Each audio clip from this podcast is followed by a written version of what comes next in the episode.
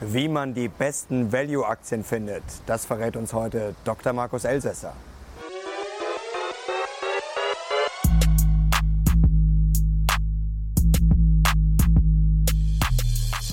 Servus Leute und herzlich willkommen in einem brandneuen Video der Mission Money. Wir sind heute back mit einem unserer absoluten Lieblingsgäste. Er gehört ja eigentlich schon zur Mission Money Familie dazu. Ihr kennt ihn aus einem Interview, das wir schon mal gemacht haben mit ihm und natürlich vom börsianischen Quartett. Er ist schon sehr, sehr lange an der Börse aktiv. Einer der profiliertesten Value-Investoren. Herzlich willkommen, Dr. Markus Elsässer. Vielen Dank, Herr Lochner. Freue mich.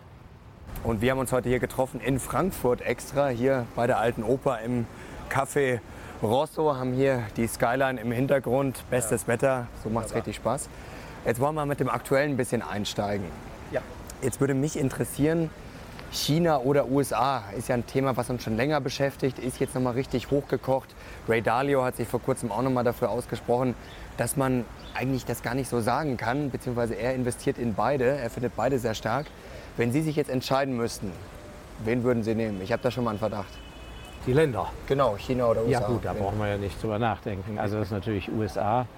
Ähm, China ist für einen ausländischen Investor ein, ein schwieriges Eisen. Und da ich selber ja in meiner Jugend äh, in Hongkong aufgewachsen bin, habe ich sehr viel Respekt vor den chinesischen Börsen. Ja. Aber was macht Ihnen am meisten Angst? Ist dann die Rechtssicherheit, die oft beschworen wird oder äh, besprochen wird? Oder was ist aus Ihrer Sicht da das größte Problem? Ja, ich glaube, das größte Problem ist, dass die, die Börsen äh, in der chinesischen Wirtschaftswelt eine, eine andere Rolle spielen.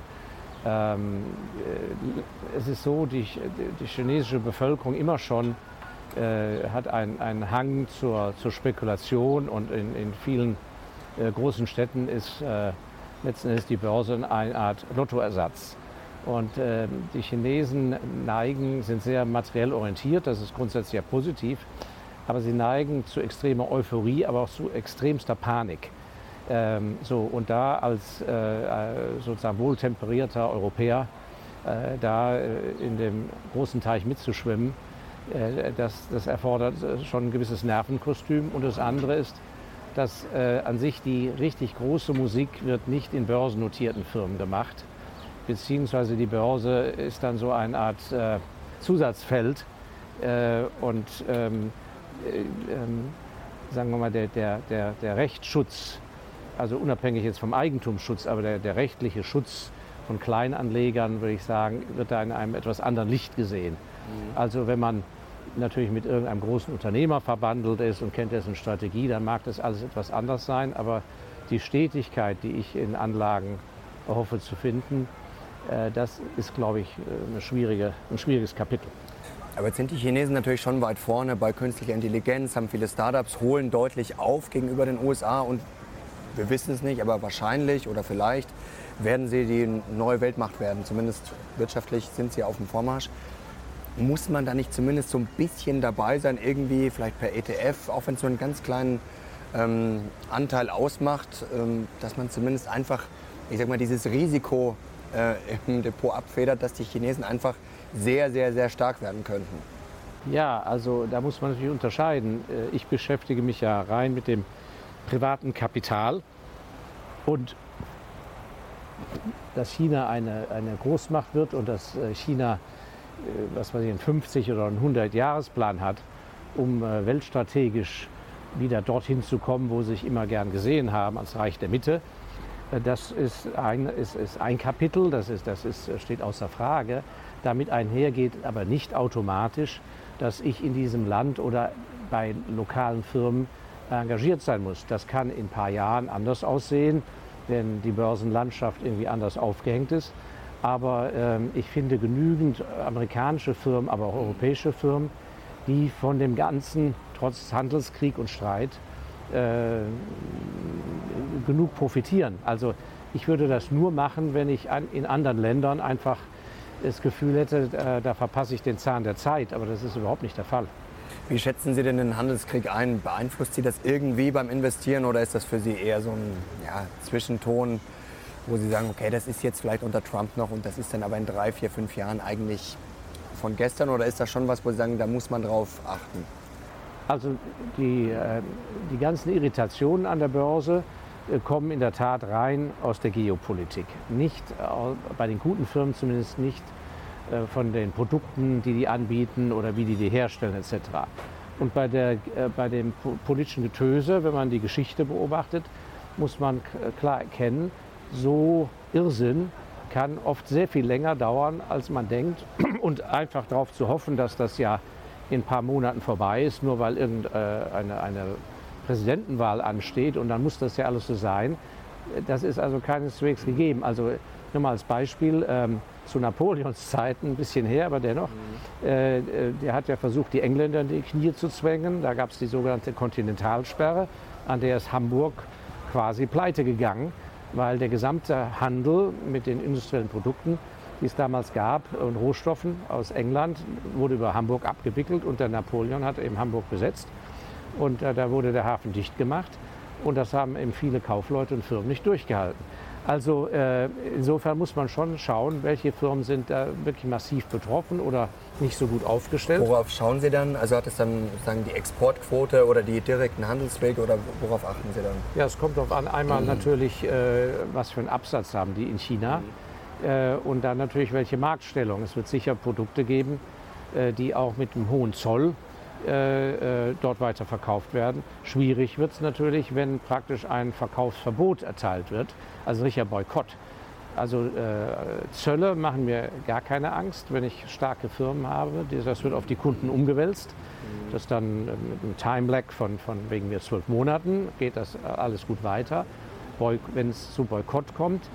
Aber ich glaube, ähm, unabhängig davon, ähm, dieser, dieses ganze geopolitische Wirrwarr und auch diese Ängste sind aus meiner Sicht gut, weil sie uns Investoren, wenn man richtig aufgestellt ist, äh, enorme Möglichkeiten bieten. Also dieser alte Spruch, kaufen, wenn die Kanonen donnern. Im Moment mhm. äh, donnern nicht weltweit die Kanonen, aber sagen wir, äh, heutige Kanonen ist, ist, ist, die, ist die Medienlandschaft und, äh, und die Politik. Und ähm, von daher würde ich das nicht so sehr äh, als Investor mit Sorgenfalten sehen, sondern äh, als Anstoß, mich intensiv mit dem Markt zu beschäftigen.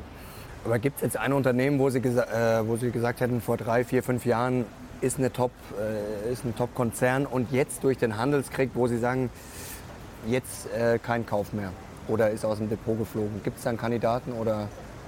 Also ich investiere ganz bewusst äh, in Firmen, die äh, sehr langfristig eine relativ hohe Sicherheit bieten, dass der Absatz einfach weiterläuft. So. Äh, insofern bin ich sagen wir mal, in meinem äh, sozusagen direkten Umfeld nicht betroffen, aber es gibt natürlich schon viele Branchen und Firmen, wo man also das schon genauer betrachten muss. Also deshalb habe ich zum Beispiel keine Aktien seit Jahren von den großen Automobilfirmen. Das ist mir also ehrlich gesagt alles nicht ganz geheuer. Zum Thema Trump, also die Börse lief ja unter ihm jetzt nicht schlecht, vor allem in den USA. Wünschen Sie sich aus, als Börsianer, dass er nochmal die Wahl gewinnt oder sagen Sie um Gottes Willen äh, lieber nicht, damit da wieder ein bisschen mehr Ruhe reinkommt? Ja, das kann man schlecht äh, abschätzen. Also ähm, generell würde ich jedem empfehlen, wenn er langfristig äh, wirklich sich um sein Kapital kümmern will, muss er an sich sehr stark die Politik aus, wie sagt man, äh, aus, ausblenden. Mhm. denn es gibt natürlich immer Anlass, sich über diesen Bundeskanzler, jede Bundeskanzlerin, Wirtschaftsminister, tausend Dinge, da, bis hin zu Steuergesetzgebung und so weiter. Aber die Vergangenheit hat gezeigt, dass diejenigen, die sich an sozusagen der Mikroökonomie, nämlich wie geht es der Firma, äh, wie wird die geführt, äh, äh, wie haben die sich aufgestellt, die sich daran orientieren und einfach die Nerven haben zu sagen, okay, äh, da kommen vielleicht jetzt mal auch etwas schlechtere Kurse auf uns zu, aber die das durchhalten, die sind à la longue sehr viel besser gefahren. Ich erinnere mich an, an Leute, die mir vor sehr vielen Jahren mitgeteilt haben, dass sie ihr ganzes Depot jetzt versilbert haben, weil ja die USA in sechs Wochen, sie hätten genaue Informationen bekommen, Bagdad äh, bombardieren. Äh, oder von den Israelis, ja, Entschuldigung. Mhm. Äh, und und, und so, also so Latrinenparolen und so weiter. Ähm, das ist für, sagen wir, einen langfristig orientierten, kaufmännisch denkenden, und das ist entscheidend, kaufmännisch denkenden Investor äh, völlig fatal äh, zu glauben.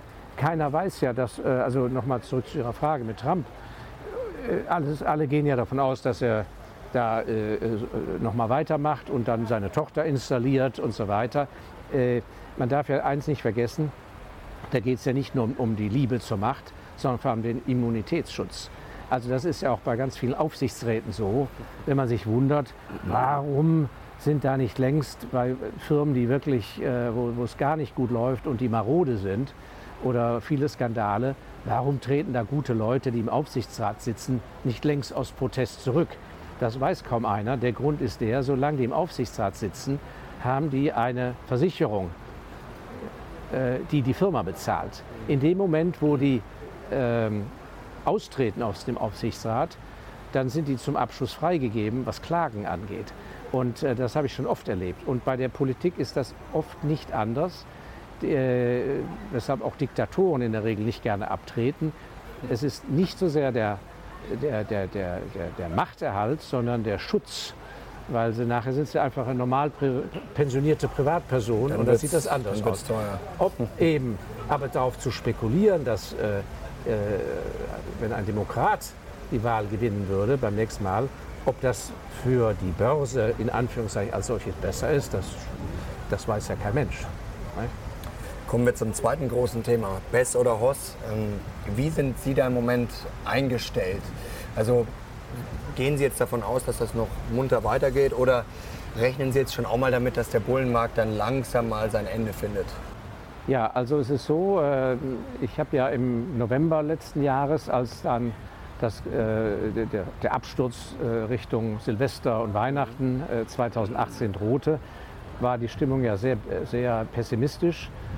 Kurzfristig war das auch so. Aber ich habe auch damals öffentlich gesagt, ich bin, was 2019 angeht, äußerst optimistisch. Und ähm, äh, mein Fonds, der Special Values Fonds, der liegt jetzt 14 Prozent vorne, hat in 2018 7 Prozent eingebüßt. Also auch netto auf 2018 gesehen sind alle Investoren vorne, alle im Gewinn. Und äh, meine Prognose Anfang des Jahres für das Jahr 2019 ist, da werden Sie staunen, die Bandbreite geht von minus 10 Prozent bis plus 30 Prozent, auch mit konservativen Titeln. Und ich glaube, dass wir in der Tat äh, im Moment, wenn man richtig aufgestellt ist, äh, sich von der Geopolitik nicht irre, irre machen lassen sollte. Denn aus meiner Sicht sind die guten Firmen nicht überbewertet. Denn der ganze Witz ist der, die Politik wird durch die Medienlandschaft überbewertet. Die Politiker haben als Macht, aber wir leben wirklich in einem Zeitalter von Unternehmern, ein Zeitalter für unternehmerisches Tun. Denn der Einzug der modernen Welt, moderner Technik, moderner Bequemlichkeit ist einfach nicht aufzuhalten. Und deshalb kommen wir immer wieder zu dem Phänomen, dann hat man Rückschläge, die Leute haben Angst, die Politik macht Ärger. Aber am Ende die, die modernen Produkte, Convenience und so weiter und so fort, wird weltweit gebraucht. Und ich glaube, wir sind da wirklich am Anfang einer Periode, wo Investoren in dem Bereich enorm profitieren werden. Also ich bin weiter bullisch sind wir da vielleicht ein bisschen gefangen, auch in der Blase, weil in Deutschland natürlich jetzt sehr viel über die Rezession diskutiert ja. wird, dann noch inverse Zinsstrukturkurve. Ähm, ist vielleicht einfach das Problem, dass man dann viele oder viele Investoren oder auch Anleger zu Hause, dass sie dann zu sehr auf Deutschland fixiert sind und dann die anderen Chancen übersehen, in den USA zum Beispiel? Herr Lochner, völlig richtig. Ähm, man, muss, man muss praktisch als Investor aus seinem Körper aussteigen. Wir haben das Glück, dass wir in dem, unserem schönen Heimatland hier in Deutschland leben können, mit all den schönen Vorteilen, die vielen schönen Nachbarländer. Das Reisen ist bequem, preiswert. Das ist herrlich. Früher hätte man nach Rhodesien auswandern müssen oder sonst was unter gewissen Konstellationen. Davon ist heute abzuraten. Also wir, wir müssen alles schön hier nutzen und und ich muss sagen, äh, es wird mir auch gar keine großen Sorgen machen, wenn also Sarah Wagenknecht plötzlich Bundeskanzlerin würde oder andere Personen die vielleicht gar nicht so unternehmerfreundlich sind, auch für den Mittelstand nicht. Äh, warum? Weil wir können ja erstmal gehen Geschäfte hier dennoch weiter. Äh, es ist einfach ein, ein, ein, guter Humus für wirtschaftliches Tun. Das wird nicht vom Hand, äh, so von heute auf morgen kippen. Das wird noch lange Jahre sein, denn hier leben gute Menschen, fleißige Menschen, gut ausgebildete Menschen. Aber man muss eben in der Tat sagen, wo ich lebe, das ist einerlei. Ich kann mich über den Politiker aufreden, aber das berührt ja mein Kapital doch gar nicht. Denn wenn ich an, an Firmen in der Schweiz beteiligt bin, interessanten mittelständischen äh, Firmen in Italien, die an der Börse sind, in England, egal Brexit oder nicht Brexit, es gibt so eine Fülle, auch natürlich in Amerika, äh, in Skandinavien, so eine Fülle von fantastischen Firmen, äh, da kann ich also in Oggersheim absolut wohnen bleiben und mein Gartenzwerg pflegen. Ja, wunderbar. Aber mein Kapital ist doch da völlig unberührt, was für ein Irrsinn da jetzt, äh, was an der Autobahn A5 gemacht wird. Mhm. Und das, äh, diesen, diese Trennung kriegen viele nicht hin. Die lassen sich vereinnahmen von, von, von der Tagesschau und Tagesthemen und wie das alles heißt und realisieren gar nicht, dass sie ihr Kapital davon sehr stark lösen können, indem sie einen Mix hinbekommen, aus den verschiedenen anderen Wirtschafts- und Kulturräumen. Und das bringt. Investieren Sie überhaupt noch in Deutschland oder fast gar nicht mehr? Ich habe äh, relativ, äh, wir haben relativ äh, wenig deutsche äh, Aktien, aber auch aus, aus, folgendem Grund, weil wir natürlich sagen, dass ähm, viele Investoren haben eben doch einen Bezug zu deutschen Firmen, können die auch doch äh, ganz ordentlich beurteilen, wenn sie sich ein bisschen bemühen. Also den, den viel, eine gute Firma wie Vielmann zu beurteilen oder eine oder auch die Bayersdorf, die Nivea-Dose äh, oder viele andere Firmen, äh, kann man ja sehr leicht nachvollziehen, irgendwie, was die so tun und machen. Äh, und das können die Leute ja auch selber. Und ich würde sagen, meine Expertise, weil ich auch mein halbes Leben im Ausland gearbeitet habe und aufgewachsen bin und mein Netzwerk habe, äh, da kann ich eben doch mehr einbringen und von daher investiere ich da mehr. Äh, da haben die Leute mehr von. Was ja ein bisschen Sorgen macht für Europa, der norwegische Staatsfonds hat jetzt 100 Milliarden Dollar abgezogen aus europäischen Aktien und will die jetzt umschichten in die USA. Äh, leuchtet natürlich erstmal ein, weil da natürlich sozusagen die großen Player sind. Auf der anderen Seite die Argumentation war, dass sie eben, dass Amerika sehr gut gelaufen sei und da wolle man jetzt davon auch profitieren. Aber das ist doch jetzt eigentlich überhaupt kein antizyklisches Verhalten, oder? Da rennt man ja, doch also schon da, hinterher, ja, da, oder? Da gebe ich Ihnen recht. Ich kann das leider jetzt im Detail nicht beurteilen. Ich habe leider keine Geschäfte mit dem großen norwegischen Staatsfonds. Äh, aber da, ich denke mir eins, äh, äh, die Norweger sind zwar sehr, sehr besonderes Volk und, und äh, investieren ja auch viel in die Zukunft. Die könnten ja zum Beispiel längst auf ihre paar Millionen Einwohner, die sie haben, äh, hätten ja längst die Einkommensteuer abschaffen können, aber das mhm. machen sie nicht, damit äh, die Ersparnisse für die nächsten Generationen größer sind. Aber ich kann also nicht beurteilen im Moment, welcher Portfolio-Manager da am Drücker ist oder welcher Abteilungsdirektor und was den treibt. Ich persönlich würde das so, also wenn ich da äh, die Verantwortung hätte, hätte das nicht so gemacht. Okay. Aber damit kann man nicht sagen, dass das äh, ein schlechter Investor ist. Also ich, ich kenne auch das aktuelle Gesamtportfolio nicht, das müsste man sich mal anschauen. Oft ist es ja auch so, wenn jemand irgendwo äh, stark nachkauft, dann muss man erst, da heißt es ja nicht, dass er vielleicht die Kurse jetzt so toll findet. Es hängt ja damit zusammen, was hat er bereits im Bestand. Vielleicht hat er so billige Einstandskurse, dass er sagt, das, da mische ich jetzt was bei. Und wenn er dann 100 zahlt, dann ist das äh, und hat nachher einen Durchschnittseinstand von 60, dann, dann, ist das was anderes, als wenn einer ganz neu startet und zahlt 100. Nicht?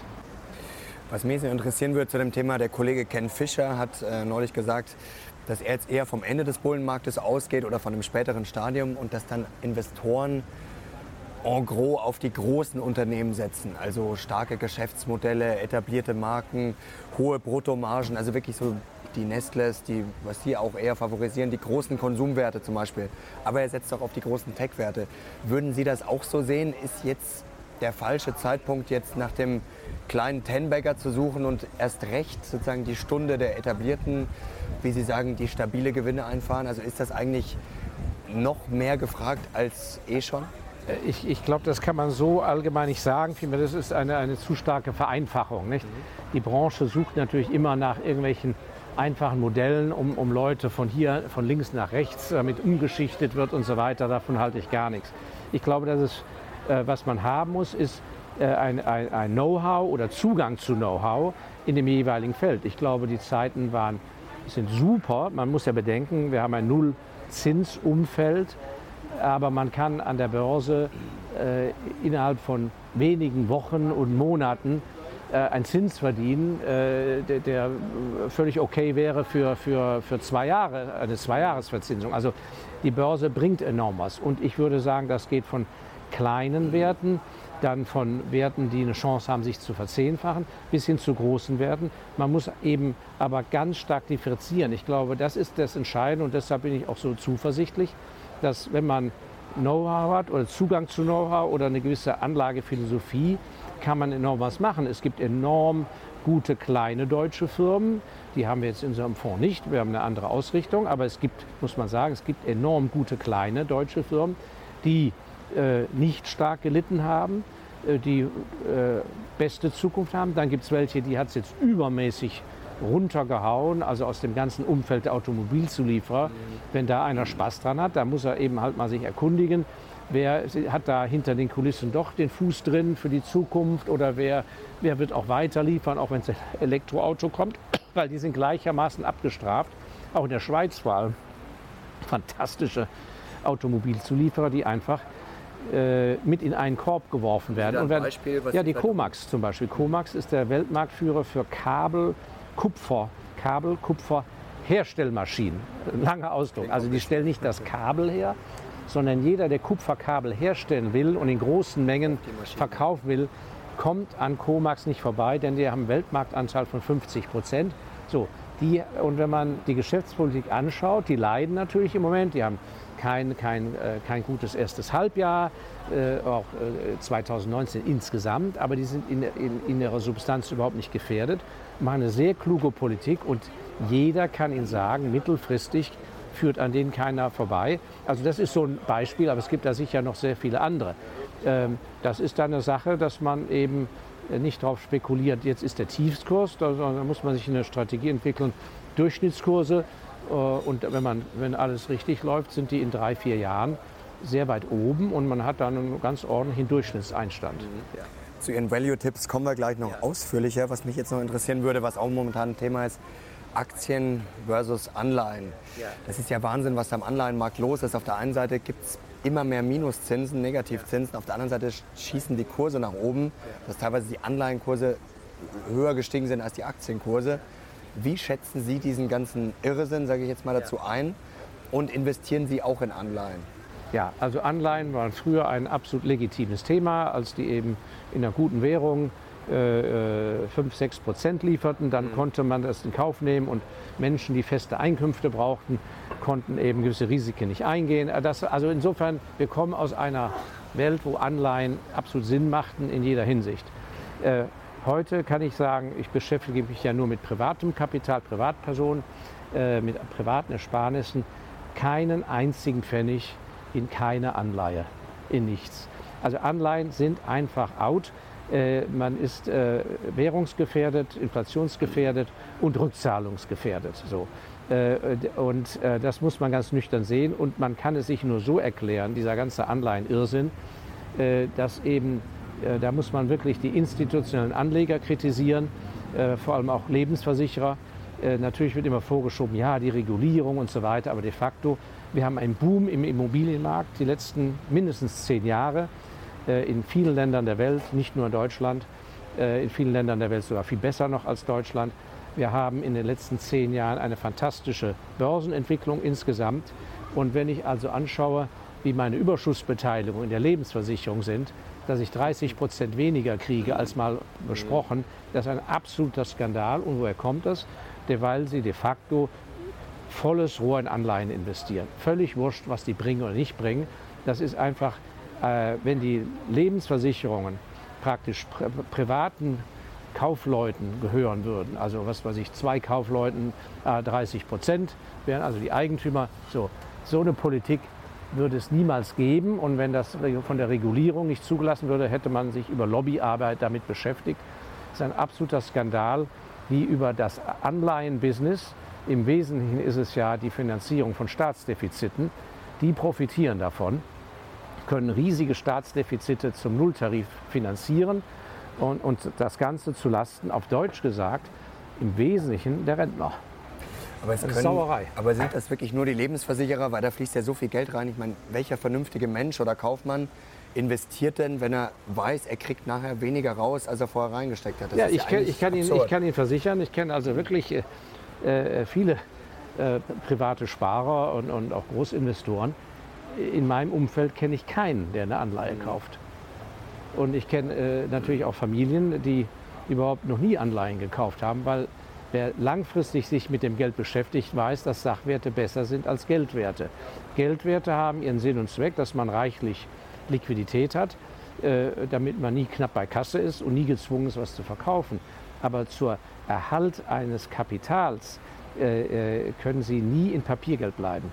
Das ist ja nur eine Frage der Zeit. Nicht? Bis es Sie erwischt. Dann kommen wir mal zu den richtigen Sachwerten. Ja. Gehen wir mal in Ihre Value-Werkstatt. Ja, sehr Value-Werkstatt, sehr gut. Ähm, das hört sich gut an. Was, glaube ich, viele zu Hause jetzt sehr interessiert, zwei, drei Aktien, die Sie auf dem Schirm haben, wo Sie vielleicht sagen, würden Sie gerne investieren, haben Sie investiert oder vielleicht auch, wo Sie schon sehr lange investiert sind. Vielleicht zwei, drei Aktien und einfach, was die ausmacht und ja. wo Sie wirklich drauf schauen, wie Sie gerade schon bei Comax angedeutet haben. Ja. Ich glaube, das finden die Leute richtig spannend, was solche Champions oder Value-Aktien ja. auszeichnet. Also äh, ähm, Sie haben so schön, finde ich prima, den Begriff äh, Value-Werkstatt äh, gesagt.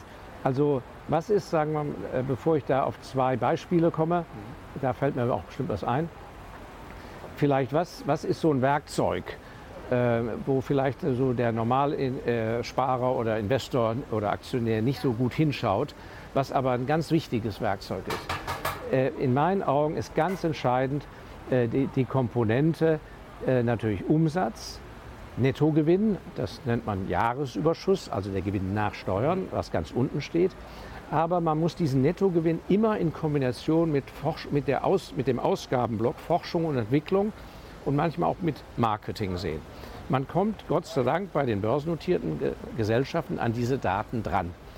Ganz übel ist, wenn die Firmen, was weiß ich, beim Halbjahresergebnis oder Jahresergebnis dann bekannt geben, unser EBIT ist um 5% gestiegen. Also wenn einer schon kommt und propagiert in der ersten Zeile EBIT. EBIT sind die Gewinne vor Zinszahlungen und vor Steuerzahlung. Oder es gibt ja auch noch EBITDA, das heißt, es ist der Gewinn, aber ohne Berücksichtigung, was an Zinsen zu zahlen ist, an Steuern und die Abschreibungen. So dass dann, also wenn einer mit diesen beiden Ziffern kommt und das vorne propagiert, wir haben gute Nachricht, EBITDA ist gestiegen, dann werden Sie kritisch. da weiß ich schon, an sich brauche ich gar nicht weiterlesen. Ja? Weil es ist so, es muss eben ja auch alles bedient werden. Es ist ja reine Theorie, dass man so ein bisschen reicher geworden, aber die, die Steuern und, und die Zinsen lassen wir außen vor oder vor allem die Abschreibung, das ist natürlich alles Quatsch. Aber es reicht eben nicht, aus, nur auf den Nettogewinn zu schauen, weil eine Firma, die zum Beispiel nichts mehr für Forschung und Entwicklung, also für Innovation ausgibt, oder wenn es eine starke Marke ist, einfach nicht genug in Fernsehwerbung und Produktgestaltung und Produktumgestaltung steckt, dann, dann kann man natürlich künstlich mal den Gewinn schönen. Und es ist ganz erstaunlich, wie gewaltig da die Unterschiede sind. Und jetzt kommen wir zu zwei Beispielen. Dazu sage ich nur eins, eine, eine Firma, sagen wir mal in Deutschland, die 4% vom Umsatz ähm, in Forschung und Entwicklung steckt, die ist richtig top. Und wenn man 5% zusätzlich nach Steuern verdient, ist das eine sehr ordentliche Firma. Wir haben viele Firmen in Deutschland, die haben einen tollen Ruf, tolle Stellung, verdienen weniger. So, diese Firmen interessieren mich nicht. Und, äh, und ich habe äh, zwei Beispiele jetzt aus Amerika. Ähm, eine Firma, wo ich nicht engagiert bin, aber mich gerne engagieren würde, vielleicht wenn der Kurs mal ein bisschen billiger würde, ist witzigerweise ein, ein ganz alter Schuh. Eine, eine Firma, die wir so aus Schulzeiten kennen mit den Taschenrechnern, Texas Instruments. Ah, also ich habe mich eine Weile nicht mit beschäftigt, dachte immer, ja, da kann man doch nicht investieren. Also so mit den ollen, blöden Taschenrechnern. Genau, jetzt die Frage, wer braucht noch ja, einen Taschenrechner? Eben, die kommen ja aus Dallas, haben 30.000 Leute und gibt es seit 1930. Ja, also wenn man sich diesen Laden mal anschaut, da kann ich nur sagen, sagenhaft. Also, äh, die machen mittlerweile eine intelligente Elektronika für also ein Riesenspektrum bis hin zu künstlicher Intelligenz, Automobile und so weiter und so fort. Und die machen 15 Milliarden Umsatz. Und jetzt kommen wir zu einer ganz wichtigen Größe, der Bruttogewinn. Der Bruttogewinn ist, was sozusagen kriege ich für meine Produkte und was kostet sozusagen das Material, der Einsatz dafür. Und dann kommt erst Marketing und Forschung. Und da haben die im Positiven es genau umgedreht, während sagen wir in Deutschland würde bei 15 Milliarden Umsatz, würde es dann so 10 Milliarden kosten und dann bleiben brutto mal 5 Milliarden hängen. Die haben das umgedreht. Die verkaufen für 15 Milliarden und haben nur Kosten nur von 5 Milliarden. Das heißt, wenn das Jahr um ist, haben die 10 Milliarden brutto verdient. So, und das Entscheidende ist, dass man Firmen hat, wo der Bruttogewinn schon sehr hoch ist, weil aus dem Topf speist sich alles. Wenn ich da schon ganz kleine Margen habe, da kann ich unten zaubern, wie ich will, da ist einfach habe ich zu wenig Luft. Und aus diesen 10 Milliarden bleiben ganze 5 Milliarden als Nettogewinn hängen und ganze 1,5 Milliarden, also 10 Prozent auf den Umsatz, stecken die noch in Forschung und Entwicklung. Die investieren also jedes Jahr 1,5 Milliarden in die Forschung und verdienen nach Steuern 5 Milliarden. Das heißt, 6,5 Milliarden sozusagen kommen wirklich den Aktionären zugute. Ja? Äh, und das sind auf 15 Milliarden, das ist also über 40 Prozent. Das ist natürlich auf den Umsatz bezogen. Das heißt, da ist eine solche Ertragskraft, was die aus ihren Produkten rausholen und was der Markt auch akzeptiert, das ist natürlich eine ganz starke, eine wirklich starke Sache und dann noch in einem modernen Umfeld. Also das ist, wäre, Schütten die auch aus, äh, Dividende? Da, Wahrscheinlich. da bin ich jetzt glatt überfragt. Ich würde sagen, ja. Wahrscheinlich. Ich würde jetzt auch ungefähr ja, sagen, aber ja, bestimmt ja. nicht sehr hoch. Und sind sehr moderat bewertet. Also für so eine moderne Wachstumsindustrie so ein KGV von 22. Warum? Weil das Image Texas Instruments, das ist uncool. Ja, klar. Also das, haben, viel, das haben viele noch gar nicht kapiert, äh, da mal auf diesen alten Heini draufzuschauen. Aber leider habe ich ihn nicht. Im Moment noch nicht. Und noch ein zweites Beispiel? Sie, ja, also äh, ein Wert, den ich schon ewig habe, der sehr langsam äh, an der Börse wächst, weil er eben äh, immer wieder unterschätzt wird. Das ist eine etwas kleinere Firma, das ist Dolby Laboratories. Dolby ist der Weltmarktführer für Tontechnik. Die stellen also keine eigenen Lautsprecher her wie Sonos, aber das ist praktisch eine Ingenieurgesellschaft. Und die arbeiten integriert mit den Herstellern. Das heißt, wenn Sie, Herr Lochner, jetzt vorhätten, äh, einen, einen neuen Teddybär auf den Markt zu bringen äh, und der äh, sagt laut Grüß Gott, ja, wenn, man ihn, wenn man ihn streichelt und Sie wollen, dass das Grüß Gott 50 Meter weit zu hören ist und, oder dass der ein schönes Lied singen kann, ja, äh, dann werden Sie sich bevor sie das herstellen, mit den Dolby-Leuten zusammensetzen und die werden ihnen äh, mit, ihnen, äh, mit ihren Konstrukteuren zusammen äh, genau erklären, wo dann das Mikrofon hin muss oder Lautsprecher, ja, und ob der hinterm Ohr sitzt, wie groß der sein muss und dass das passt. Und der ganze Trick ist der, die Dolby-Leute lassen sich dann nicht nur mit Honorar bezahlen, sondern mit Lizenzeinnahmen. Die sagen dann, also das kostet so viel, weil ich jetzt da war. Und im Übrigen von jedem Teddybär, den sie verkaufen, da kriegen wir dann, was weiß ich, 15 Cent. Und von daher ist das eine Gelddruckmaschine. Und auch die investieren gewaltig, äh, äh die investieren sogar mehr in Forschung und Entwicklung, als dass sie Gewinn machen. Der Gewinn ist aber, halten Sie sich fest, 24 Prozent vom Umsatz nach Steuern. Okay, das und das sind also Firmen, wenn die dann keine übermäßigen Schulden haben, Dolby hat sogar also nur Cash, ähm, die sind zwar langweilig vielleicht, weil die nicht so schnell wachsen, aber da kann ich eben so ein Trump, äh, Nordkorea, China-Getöse in Ruhe aussitzen, weil jeden Monat wird der Laden kräftiger. Das ist einfach so. Aber das müsste doch eigentlich schon generell ein Wachstumsmarkt sein, wenn ich mir jetzt überlege, was heutzutage alles mit Mikrofonen ausgestattet wird oder werden könnte. Also die müssten ja eigentlich ja, da haben Sie ganz recht. Gott sei Dank ist es nicht so, weil die äh, achten natürlich sehr auf ihre hohen Margen. Sprich, das ist ein, ein, man würde so allgemein sagen, ein sauguter Laden, aber auch sauteuer. So, und die gehen nicht so leicht von ihren Preisen runter. Okay. Und von daher lassen die halt auch Geschäft liegen. Und die, der Vorteil für uns Privatanleger ist, dass die Wall Street-Analysten sind im extrem kurzfristig orientiert. Und permanent gibt es dann Rücksetzer, weil ein Quartal haben sie dann eben nicht so ein Umsatzwachstum oder gar kein Umsatzwachstum, aber haben ihre Margen gehalten. Und von daher hoffe ich, dass man noch ein, zwei Jahre diesen Titel einfach zu diesen Preisen einsammeln kann, weil irgendwann äh, ähm, ist dann entweder so viel Cash da, dass die eben was Intelligentes damit machen. Also vor acht Jahren haben sie zum Beispiel mal eine Sonderdividende gezahlt. Das war damals ungeschlagene 15 Prozent Rendite auf den Kurs. Dividendenauszahlung. Und der Kurs hat das aufgeholt. Also ähm, spannende Sachen. Sehr spannende Aktie. Kommen wir jetzt zum Abschluss dieses Videos zu einer Anekdote. Das haben wir im Vorgespräch äh, ja. besprochen. Das wäre sehr spannend, wenn Sie mir und den Zuschauern irgendeine Story aus Ihrem Börsenleben erzählen könnten und am besten auch noch äh, uns mitgeben, was Sie daraus gelernt haben oder was die Zuschauer zu Hause ja. daraus ziehen können. Ja, da haben Sie mir eine schöne Denksportaufgabe verpasst, weil äh, einerseits besteht mein Leben mittlerweile mit meinen 63 Jahren und, und den zig Jahren äh, Börseninvestments mittlerweile fast nur aus Anekdoten. also so hart, ich hoffe, wir hören noch einige in nächster Zeit. Reali harte Realität ist dann immer ja später, wenn man es überlebt hat, ist es dann immer eine nette Anekdote. So. Aber auf der anderen Seite, wenn man dann plötzlich sagen muss, erzähl mal was, dann fällt einem partout nichts ein.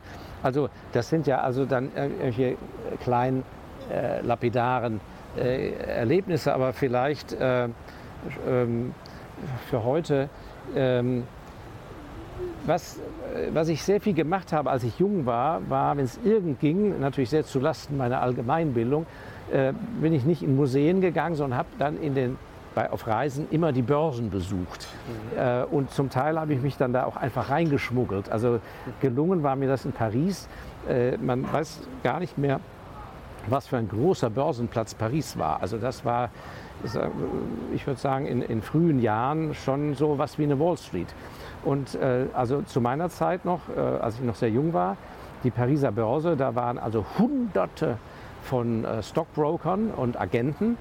Äh, und äh, in, in, diesem berühmten Börsenbau, der heute noch steht, mit, mit Säulen, allem drum drum. Und es war ein ungelungen, ein veritabler Hexenkessel, äh, weil die hatten das sogenannte Crier-System, also das Ausrufsystem. Das heißt, die hatten Boxen wie so kleine Arenen. Das ging dann so drei, vier äh, äh, Treppenstufen hoch. Und da war einer zuständig, der organisierte das. Der hatte dann, was weiß ich, alle Konsumgüter. Und dann sagt er so, jetzt handeln wir Mulinex. Die war damals an der Börse. Mulinex, ich rufe auf Mulinex mit 27. Und dann ging die ganze Schreierei los, verkaufen, kaufen und so weiter und so fort. Und ähm, äh, ich komme jetzt gleich zum Punkt, warum ich das so erwähne. Also das war sehr eindrucksvoll. Und im Gegenzug äh, gab es natürlich die Düsseldorfer Börse. Und äh, da gab es also Phasen, die eröffnete um 11 Uhr und schon um 11.45 Uhr hatten die nichts mehr zu tun. Und da wurden dann die, Tisch, die Tischtennisplatten reingeschoben, ungelogen. Und die ganze Börse hatte praktisch Tischtennisturnier. So, ähm, warum erzähle ich das? Ähm, also ich würde jedem empfehlen, der die Chance hat, äh, ich kann aber, Herr Lochner, das müssten Sie mal recherchieren, äh, das wäre interessant für Ihre äh, Zuschauer. Mhm. Wo gibt es eigentlich noch Länder, wo noch eine Präsenzbörse ist? Sprich, wo die zusammenkommen, ja. wo zwar natürlich auch am Computer jetzt eingegeben wird und nicht mehr mit Carbonpapier, aber wo noch irgendwo so eine Art Handel statt, ist, stattfindet. Ja. Ich denke, in Chicago müsste das noch so sein, an der Warenterminbörse. Es lohnt sich so sehr als Investor, da einen Besuch zu machen. Warum? weil man mitbekommt, dass Kurse, erst dann kapiert man, wie Kurse gemacht werden, nämlich rein aus Angebot und Nachfrage. Heute ist das alles anonym in verschiedenen Büros an den Computern, aber im, äh, vom, vom System immer noch das Gleiche. Es geht rein um Angebot und Nachfrage. Sind da, was weiß ich, 10.000 Stück zu verkaufen ohne Limit und nur 8.000 Stück mit einem Limit. Ja, so. Und was ich eine der wertvollsten Erfahrungen in dem Zusammenhang bei diesen ominösen Börsenbesuchen war, äh, die in der Düsseldorfer Börse hatte also meine äh, Großmutter ihren Jugendfreund ein Leben lang und der war ein Freimakler, also ein wirklicher äh, Wildcat. Der war niemand, also war kein amtlicher Kursmakler, der konnte machen, was er wollte und hatte eben keine Spesen. Und der führte mich darum und sagte, schau mal da hinten, da siehst du, wie die Bässe in Mannesmann-Aktien gemacht wird. Da sage ich, wie, was meinen Sie? Ja, der, der, der, der so schwitzt, dieser Makler, mit dem riesenroten Kopf, also Bluthochdruck und sonst was. Da wissen wir alle, der hat sich völlig verhoben, der hat zu viel Mannesmann-Aktien und die Banken haben ihm sozusagen den Kredit aufgekündigt. Und es war tatsächlich so, dieser arme Mann, ich weiß nicht, wie er hieß, äh, der quiekte wie ein Schwein, wirklich so am Spieß, indem er Mannesmann 193 und die anderen standen Also natürlich. der wollte die möglichst zwar loswerden. ja, ja, klar, aber die, und dann die Arme, die anderen die Arme verschränkt. 192, keine Sau rührt sich. 191 so. Ich sage das deshalb, weil jemand, der das nicht erlebt hat damals, der hat dann am nächsten Tag in der Zeitung gelesen, was weiß ich, da müssen die äh, Journalisten ja eine Erklärung finden, warum fällt die Mannesmann, ja. Dann heißt es weiter, was weiß ich, wirtschaftliche Eintrübung bei Mannesmann oder fehlender Großauftrag. Alles Unfug. Mit Mannesmann war alles in Ordnung, aber was weiß ich, sechs, sieben Wochen fiel der Kurs, bis der endlich seine Dinger los hatte. Und das war natürlich ein, äh, ein, ein sehr schönes Lehrbeispiel, durch den Besuch der Präsenzbörsen, dass man einerseits natürlich auch damals die Firmen in ihrer Substanz und allem beurteilen musste und den CEO etc., aber dass man mitbekam, was das ausmacht und in Paris vor allem durch diese Massen, also richtige Massenhysterie. Das heißt, wenn so ein Saal von, damals waren es ja nur Männer, äh, von 400 Männern, da wenn da plötzlich in, der, in, dem, in dem einen Kabuff da äh, die Panik ausbricht, dann greift das auch über. Dann, äh, dann ist nebendran, also bei der Stahlaktie, wenn Mulinex zusammenbrach, bei der Stahlaktie war da nicht Hosse. ne? Und äh, dadurch gab es natürlich enorme Chancen. Also äh, da, daher nochmal meine Empfehlung, ähm, das müsste man recherchieren. Ich mache das jetzt ja nicht mehr, äh, weil ich war in genug Börsen zu Besuch. Aber Leute, die es noch nicht haben, ich würde wirklich glatt sagen, einen Jahresurlaub in dem Land machen, wenn man dann das damit verbinden kann, also nicht nur deswegen dahin fahren, aber dann unbedingt verbinden in diese Börse rein.